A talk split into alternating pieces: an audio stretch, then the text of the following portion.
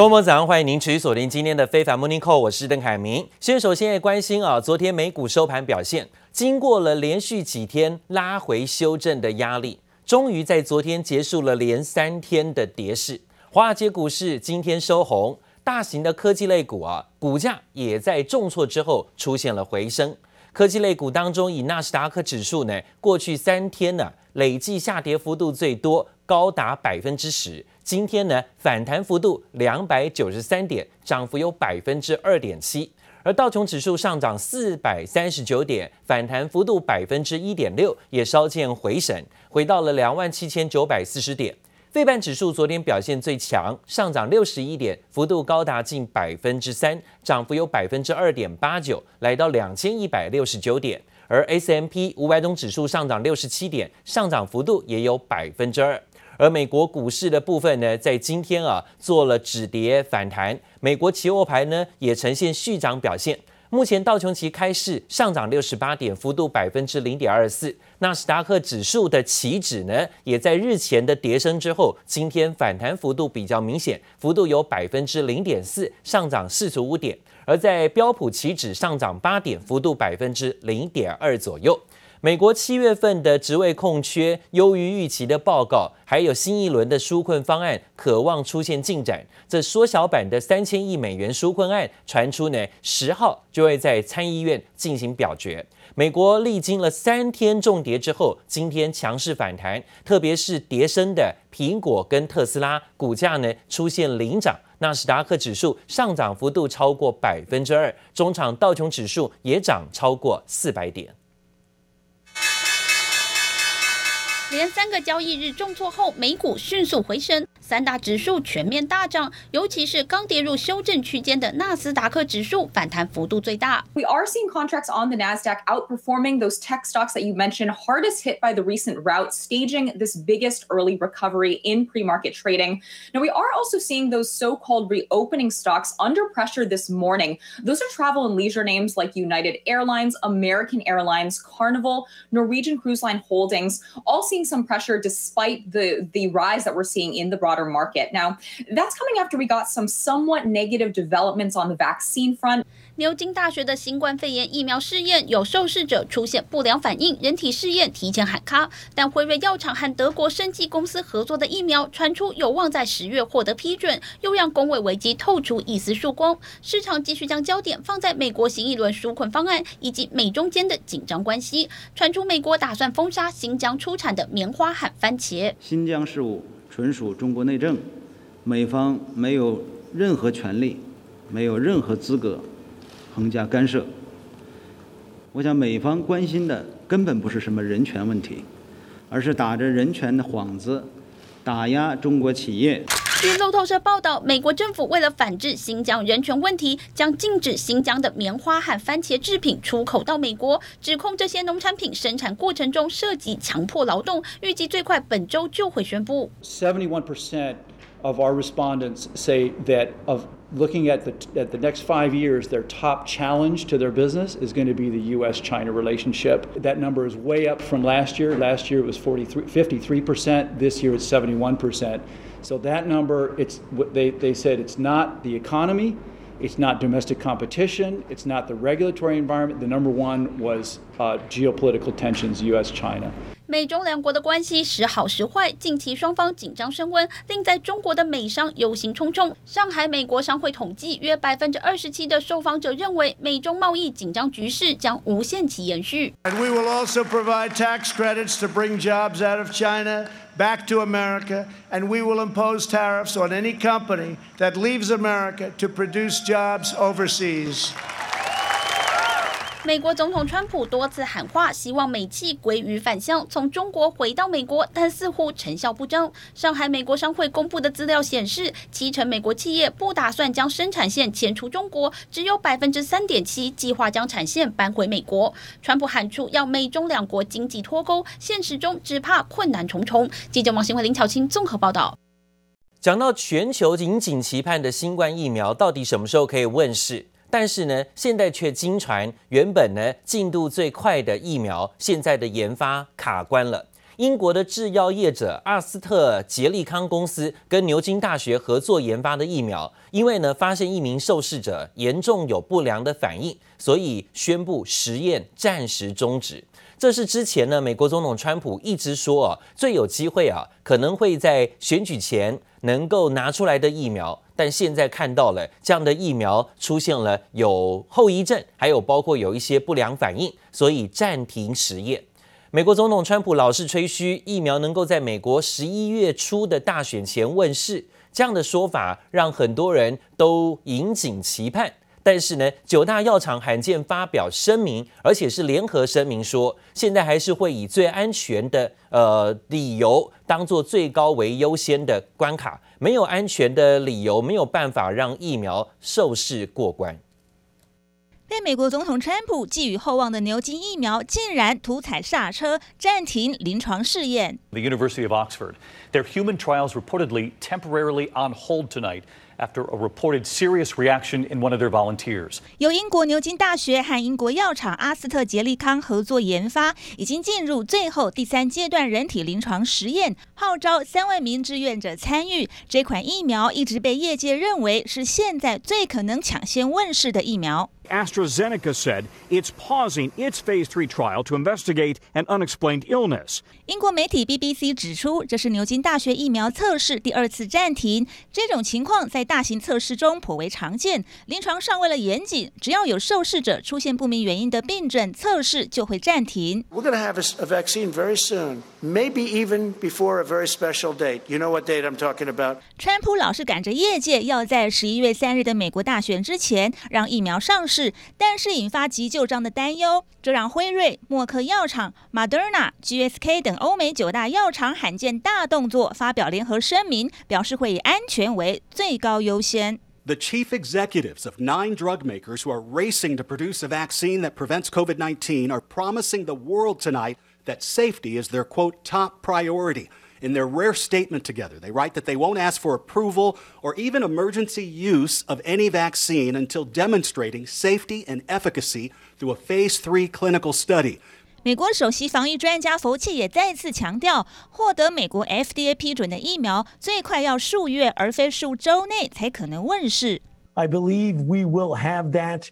By the end of this year, the beginning of next calendar year, 2021. 世界卫生组织表示，全球现在有近一百八十组疫苗正在进行测试。最先上市的俄罗斯疫苗效果不明。中国据说有四款进入第三期临床，有三款号称年底前上市。但因为中国并非算是高发病地区，现在业者密集在外国从事临床试验，确认疫苗效力。记者蔡嘉玲、吕佳涵综合报道。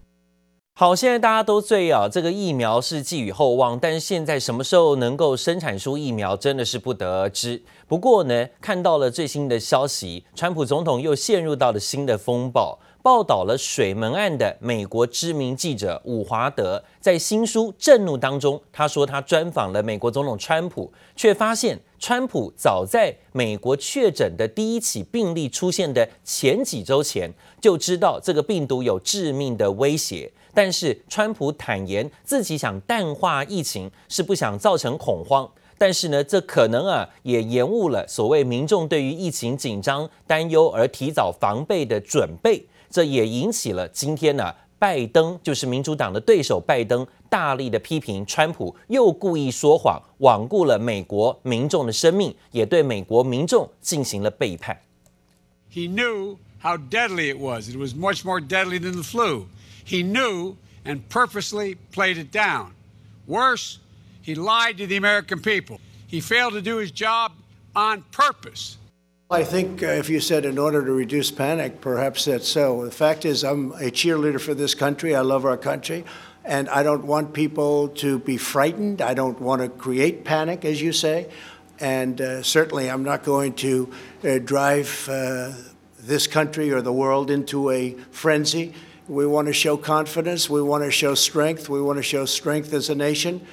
And that's what I've done.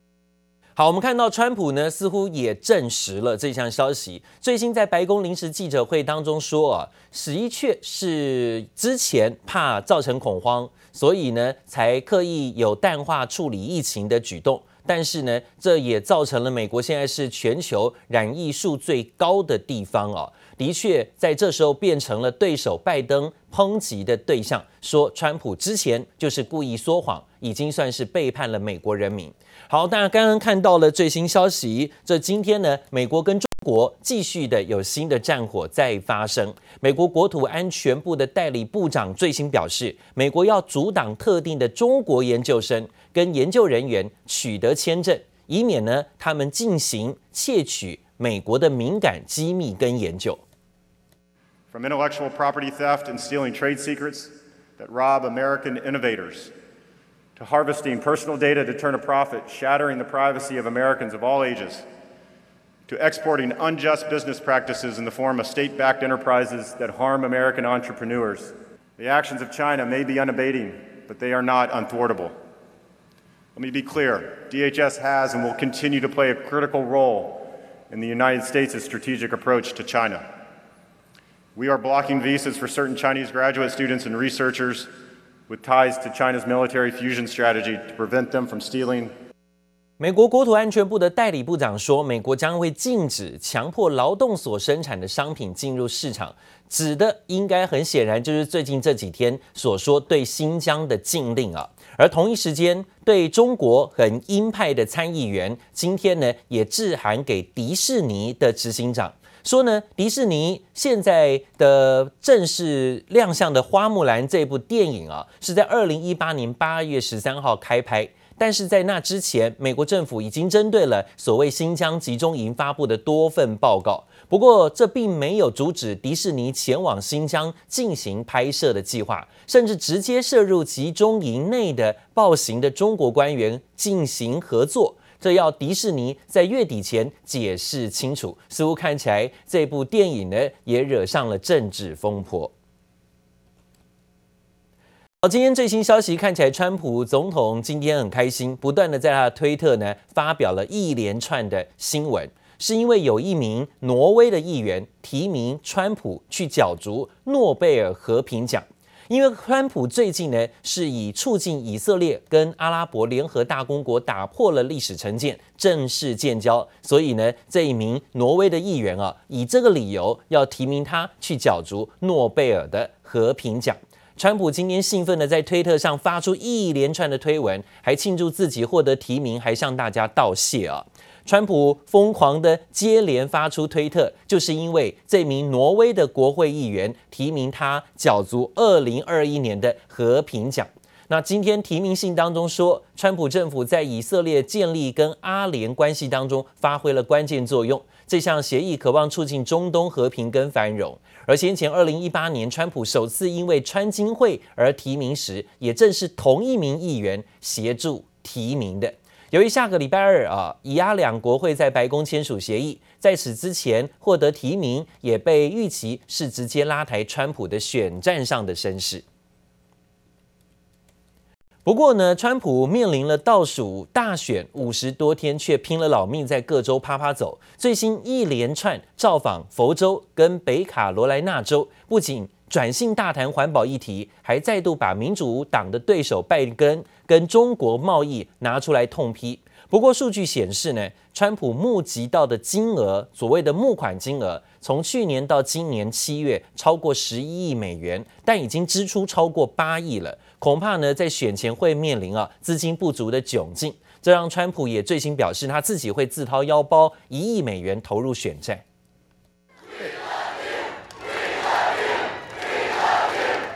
Fifty-six days from now, we're going to win North Carolina. We're going to win four more years in the White House. She could never be the first woman president. She could never be. That would be an insult to our country. 川普造势来到摇摆州北卡罗来纳，但看似一脸得意的川普，却仍然揪心于民调数字不如人意。Because it said 62% of the people that are polled are lying. I said that's a big number, right? We'll take it. We don't give a damn. 关键州民调落后，甚至亲共和党的北卡也只和拜登均分五五波。纽约时报报道，到今年七月，川普募款数字来到十一亿美元，但就花掉了超过八亿，大方撒钱却没换来民调优势，让川普霸气表示要自掏腰包。When you talk Yeah, if I have to, I would, but we're doing very well. But if we need it anymore, I'd put it up personally, like I did in the uh, primaries last time.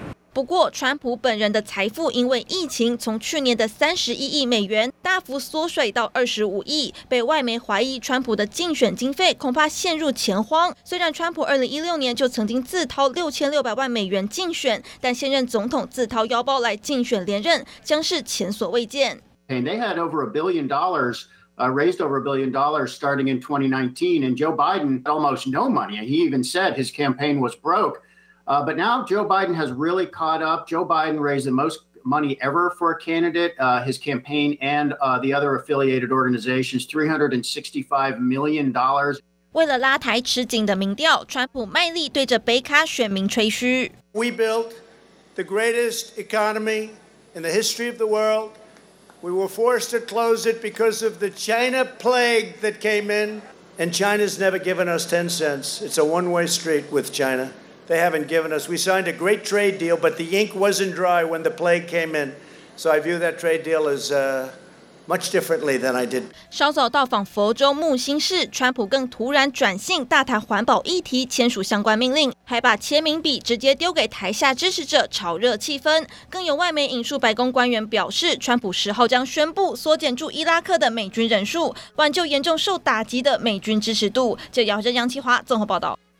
好，看起来不管是川普或是未来啊，可能会有角逐白宫啊，进入白宫的这个对手拜登，现在对于中国还有包括美国之间的贸易大战只会越来越严格，因为今天连拜登呢也提出他的政见，他也是说要把境外生产再把产品销回美国的贩售的企业要课惩罚税啊。不过呢，在此同时，他也针对投资美国的制造业，还有创造工作机会的制造业跟企业，会给予更多的减税减免。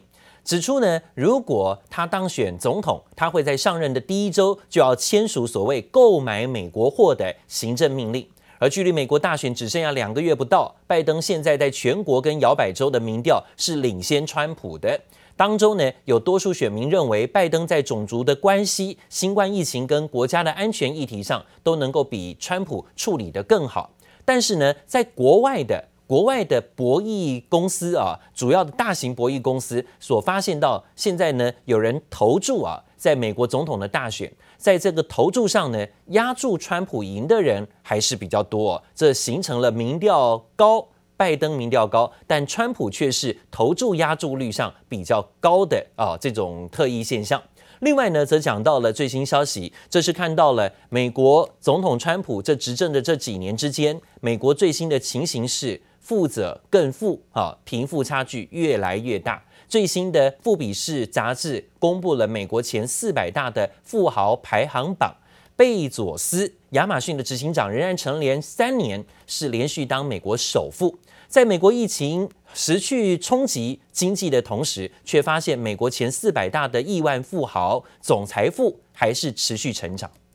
You have become the wealthiest man in the world. I can assure you, I have never sought that title, and it was fine being the second wealthiest person. 富比士最新公布全美四百大富豪排行榜，尽管疫情冲击美国经济，前四百大富豪总资产成长到三点二兆美元，相当新台币九十四兆，再度刷新纪录。而榜上富豪一年来财富平均成长百分之八，亚马逊执行长贝佐斯以一千七百九十亿美元再登榜首。Amazon CEO Jeff Bezos tops the Forbes 400 for the third year in a row.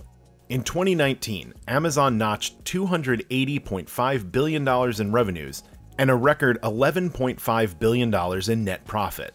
However, Amazon has faced criticism from US senators and the general public for its treatment of warehouse workers during the coronavirus pandemic. 微软创办人比尔盖茨以净资产一千一百一十亿美元居次，第三名为脸书创办人马克·祖克伯，用八百五十亿美元。前五大富豪这一年来资产持续成长，仅第四名的股神巴菲特减少九十亿美元，第五名是甲骨文创办人劳伦斯·艾利森，资产七百二十亿美元。Other sectors have really, really struggled. The hotel sector, um, the oil and gas is way down. Um, of the 25 people who dropped off the list, about 10 of those um, dropped off related to the impact of, of COVID on their businesses. 旗下拥有饭店和度假村的美国总统川普也深受疫情影响，资产缩水到二十五亿美元，狂掉到第三百三十九名。然而，富比士统计，今年榜上成长最多的前十五大富豪，资产一飞冲天，平均增加百分之四十。最大赢家非特斯拉创办人马斯克莫属，让他从二零一九年的第二十三名，今年窜升到全美第七大富豪，财富一年来从一百九十九亿美元暴增到六百八十亿美元。You know the people who control the most wealth, they have a lot of power, right? 贝佐斯前妻斯科特尽管以大手笔捐出十七亿美元（近五百亿台币）给公益组织，仍以五百七十亿美元拿下第十三名。美国富豪日进斗金，一般老百姓可说望其项背。记者黄心如、邓方冠综合报道。